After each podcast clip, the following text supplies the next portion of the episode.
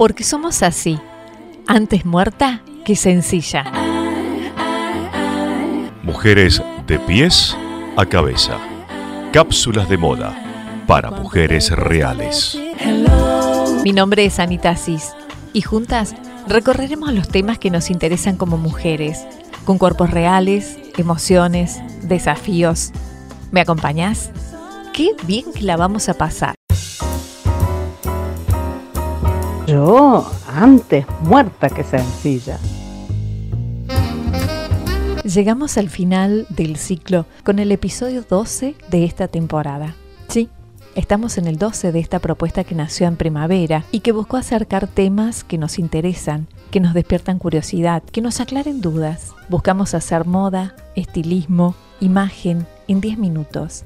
Sí, imagen con la palabra, porque con la palabra podemos generar imágenes, esas que vos te haces en tu cabeza y proyectas o no de y en tu cuerpo. Después de muchos años de idas y vueltas, en noviembre del 2019, el Congreso aprobó la Ley Nacional de Talles. Fue el resultado de una lucha de casi 20 años frente a las dificultades de personas de todas las edades para encontrar ropa acorde a sus medidas. Establece un sistema único de identificación correspondiente a medidas corporales estandarizadas para fabricación, confección, comercialización o importación de indumentaria. Desde entonces, en asociaciones de consumidores y organizaciones que promueven la diversidad de los cuerpos, pidieron una legislación a nivel nacional que permita salir de la escala de talles únicos o estándar, small, medium, large, y facilite el cumplimiento de un sistema de talles unificado por parte de la industria.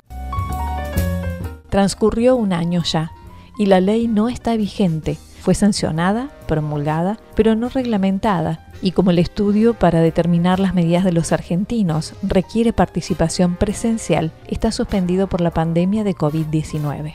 El 70% de las mujeres no encuentra ropa de su talla en el país, como lo señaló la fundadora de Anybody Argentina, Sharon Haywood. Las 14 leyes de talles existentes hoy en día en el país no funcionan porque están basadas en tablas de talles que no corresponden a cuerpos argentinos. Hoy estamos hablando de 6 talles, del 38 al 48 que no corresponden a cuerpos argentinos. Son talles chicos, pero la mayoría de la población no está pudiendo encontrar la ropa que quiere y en su talle. De ahí la importancia de fijar cuántos talles sean necesarios para que la gente pueda acceder a la ropa que quiere y no se sienta discriminada. Ser flaca no es la única cualidad a transmitir. Se puede ser elegante en cualquier peso. Te puedes ver dinámica, te puedes ver refinada. ¿Por qué es tan difícil conseguir variedad de talles en Argentina? Le trasladamos la pregunta a Eugenia Viñeta, asesora de imagen y creadora de Secret du Chic. Nos ayudó con su mirada. Bueno, creo que es difícil encontrar variedad de talles en Argentina, porque cuando las marcas crean el estereotipo de su cliente ideal, no incluyen ese mercado que es más allá de la talla 42. Quieren vestir gente flaca, por decirlo entre comillas, porque va a representar mejor a la marca o su aspiracional de marca, lo cual hace que se pierda una gran parte del mercado. En Europa la gente está más enfocada en vender y no tanto en tener una marca aspiracional tan limitada, sino realmente hacer un estudio de mercado que diga qué necesita la gente. Y por eso en Europa encontrás la variedad que querés y acá no sigue la marca eligiendo a quién quiere vestir y en vez, en vez de ser al revés. Se habla mucho en torno a la no discriminación y la defensa de la mujer, pero en los hechos incumplen la ley y mantienen en veremos una solución al problema de los talles de ropa que afectan a muchos sectores de la población. La situación sanitaria obstaculizó la continuidad del primer estudio antropométrico que el Instituto Nacional de Tecnología Industrial, INTI, comenzó a realizar en el 2014 y que es clave para la implementación de la ley. Mide los cuerpos de unas 15.000 personas de 12 a 65 años de cinco regiones del país del NOA, el NEA, Centro, Cuyo y Patagonia, y hasta el momento se completó en un 55%. Cuando comenzó la cuarentena, se habían terminado de tomar muestras en las provincias de Jujuy y Salta. Resta hacer el escaneo de cuerpos en la ciudad de Buenos Aires, algunos municipios del conurbano y en la región sur del país. Ahora se espera que la situación epidemiológica permita retomar el trabajo con los voluntarios en cada región y también poder sumar un segundo equipo de escáner corporal 3D para agilizar la labor. En pocos segundos, estos aparatos logran captar la imagen tridimensional completa del cuerpo humano a través de sensores infrarrojos y un proceso de seccionamiento de luz, una triangulación inofensivo tanto para el cuerpo como para los ojos. Eugenia, estos nuevos body positive, anybody, cuerpos libres y tantos otros influyeron en generar conciencia sobre los cuerpos distintos? Esta pregunta no es fácil de contestar. Creo que hay mucho de biribiri en esto de la integración, porque las marcas saben que el aspiracional nunca es una persona real, siempre es alguien que tiene cuerpos inaccesibles, vidas inaccesibles. Entonces, lo que hacen como estrategia de marketing es incorporar estas imágenes a sus imágenes aspiracionales, estas imágenes de gente body positive o anybody, para que eh, se vea la marca como inclusiva. Pero creo que es más para, para proyectar una imagen positiva de marca que por ahí para resolver los verdaderos problemas que, que hay para vestirse si tenés talles grandes. Claro que no se trata solo de tallas grandes, se trata de cómo la ropa puede adaptarse a una multitud de personas si está diseñada de la manera correcta. En Latinoamérica, el crecimiento de los modelos de talle grande también es notable, aunque la industria de la moda no tiene el mismo impacto que sí tienen mercados como el de Estados Unidos o Europa. Sin embargo, son muchos los emprendimientos o marcas más pequeñas que lideran el cambio y comenzaron a diseñar ropa para todo tipo de cuerpos. De poco vienen apareciendo diseñadores que fueron por esa ruta y creo que tiene que ver con la importancia de la representación, no solamente de los tipos de cuerpo, sino en todo lo que vaya por fuera de la hegemonía la edad, el tipo de pelo, el color de piel, la corporalidad. Incluso se está hablando de personas con discapacidad o sillas de ruedas o vitiligo. Otras cosas que no solamente tienen que ver con el talle en campañas, tanto de belleza como de moda, porque es a lo que la sociedad está yendo. ¿La industria de la moda es ahora más inclusiva? Creo que sí, creo que la industria de la moda es más inclusiva ahora, pero el otro día vi un desfile donde la modelo era síndrome de Down y cerraba el desfile con un vestido de fiesta maravilloso, haciendo una especie de, pasada como muy exagerada y la gente se puso de pie y aplaudió. Y en realidad si tiene ese trato diferente, para mí no es inclusión, me parece que es como ser condescendiente. La idea sería, la verdadera inclusión sería que ella pasara como una modelo más y que no se levantaran a, a hacer, viste, un aplauso extra porque la modelo es síndrome de Down y en, algún punto, viste, era un poco, ay, no sé cómo decirlo para que no quede mal, pero un poco mono de circo. Eso para mí no es inclusión. El artículo 4 de la ley aprobada hace un año dice que el estudio se llama SUNITI, por las siglas de Sistema Único Normalizado de Identificación de Talles de Indumentaria, se debe actualizar cada 10 años. El SUNITI permitirá que cuando una persona compre un talle 44, por ejemplo, tenga las mismas medidas en todas las marcas y en todos los negocios por igual, como sucede cuando uno se compra un par de zapatos. Unificará la diversidad de talles para todo el país con una ley de alcance nacional, al cual las provincias no tienen necesidad de adherirse. Este sistema único viene a corregir la difícil convivencia de 14 leyes y ordenanzas que hay actualmente y que entendemos se irán derogando automáticamente. Pero yo, antes muerta que sencilla. ¿Cambió en algo la sanción de la ley de talles? La verdad es que desde la sanción de la ley de talles yo no he visto diferencias, no he notado ninguna diferencia, la verdad. Creo que es un largo camino el que falta por recorrer. La moda es un reflejo de lo que pasa en la sociedad. A veces se traslada más rápido y otras más lento. Están abriendo un camino que es muy importante porque la ropa tiene que ver con la identidad y muchas personas necesitan ver gente como ellas reflejadas en las cosas que van a consumir para entender que ellas también pueden estar en ese lugar.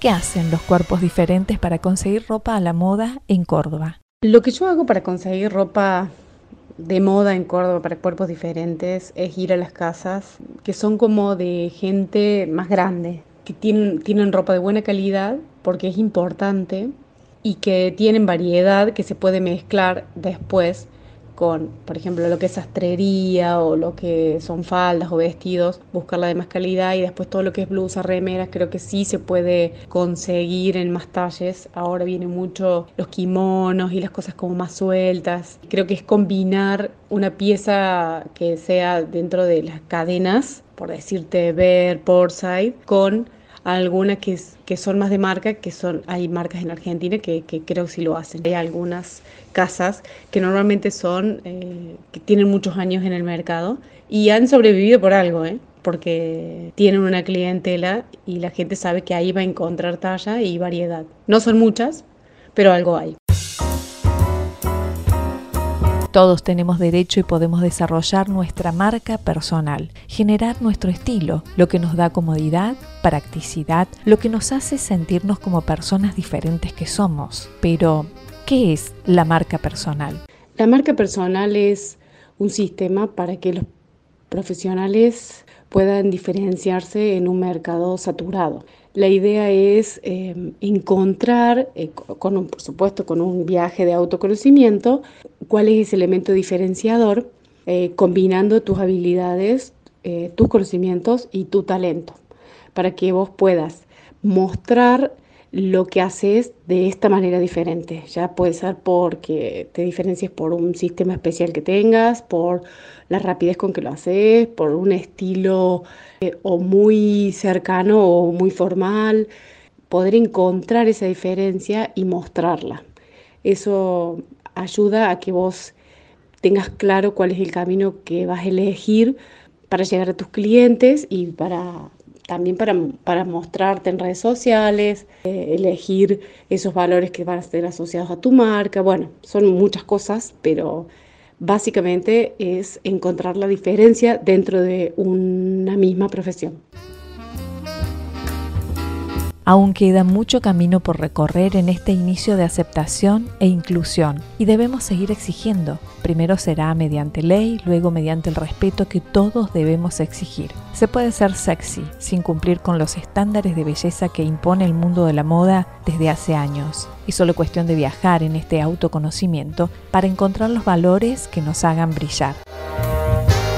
Gracias Eugenia Viñeta, una asesora de imagen cordobesa que tiene todo el profesionalismo para ayudarnos a encontrar y desarrollar nuestro potencial. Búscala en Instagram como arroba secretduchic. Seguila. ¿Qué hay que tener en cuenta a la hora de vestirse frente a cada forma de cuerpo? Eugenia Viñeta nos da tips sobre el tema.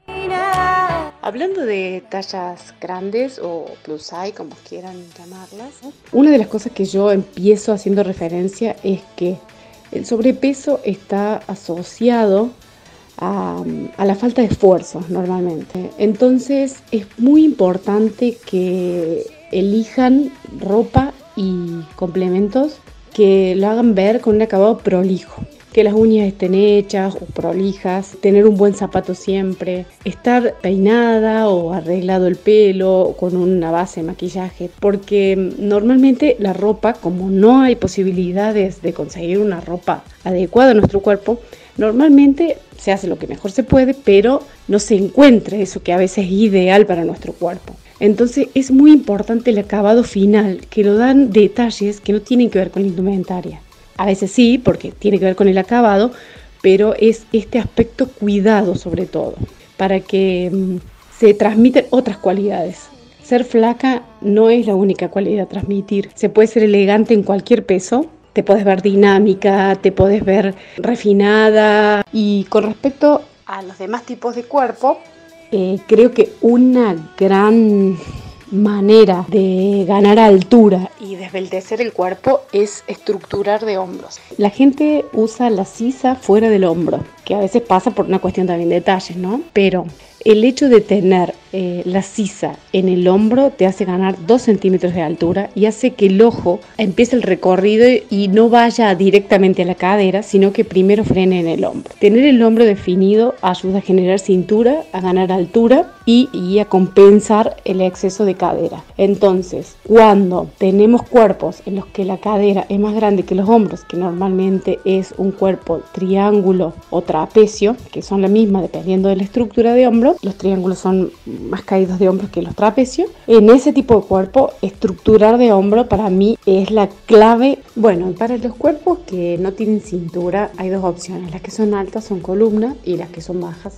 son cuerpo rectángulo. La verdad que hay varias técnicas porque no es fácil generar cintura y no perder altura, básicamente. Entonces, normalmente lo que se hace es tratar de buscar elementos que tengan un poquito de frunce o volumen en la cadera y un poquito en hombros, lo cual hace que se genere eh, la cintura ficticia. Nunca se debe marcar la zona que no tiene cintura, por eso poner un cinturón donde no hay cintura es como subrayar una palabra, o sea, subrayar sobre el error. Otra cosa que se puede hacer es siempre teniendo en cuenta que los hombros deben estar estructurados y que no sea algo con volumen a la altura del pecho, sino que abra a partir del pecho, que abra un poquito y eso hace que esconder cintura. Entonces al tener el hombro estructurado, la cintura se insinúa. El escote en B también ayuda a generar cintura. Antes muerta que sencilla, episodio 12. La moda, el diseño, el estilismo, la imagen, lo que podemos potenciar, lo que generamos. ¿Te gustó?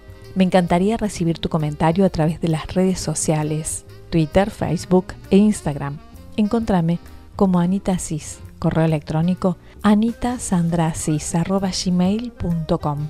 Seguí las novedades también allí. 10 minutos de moda, estilismo, belleza, onda, imagen. Eso que querés, eso que sos.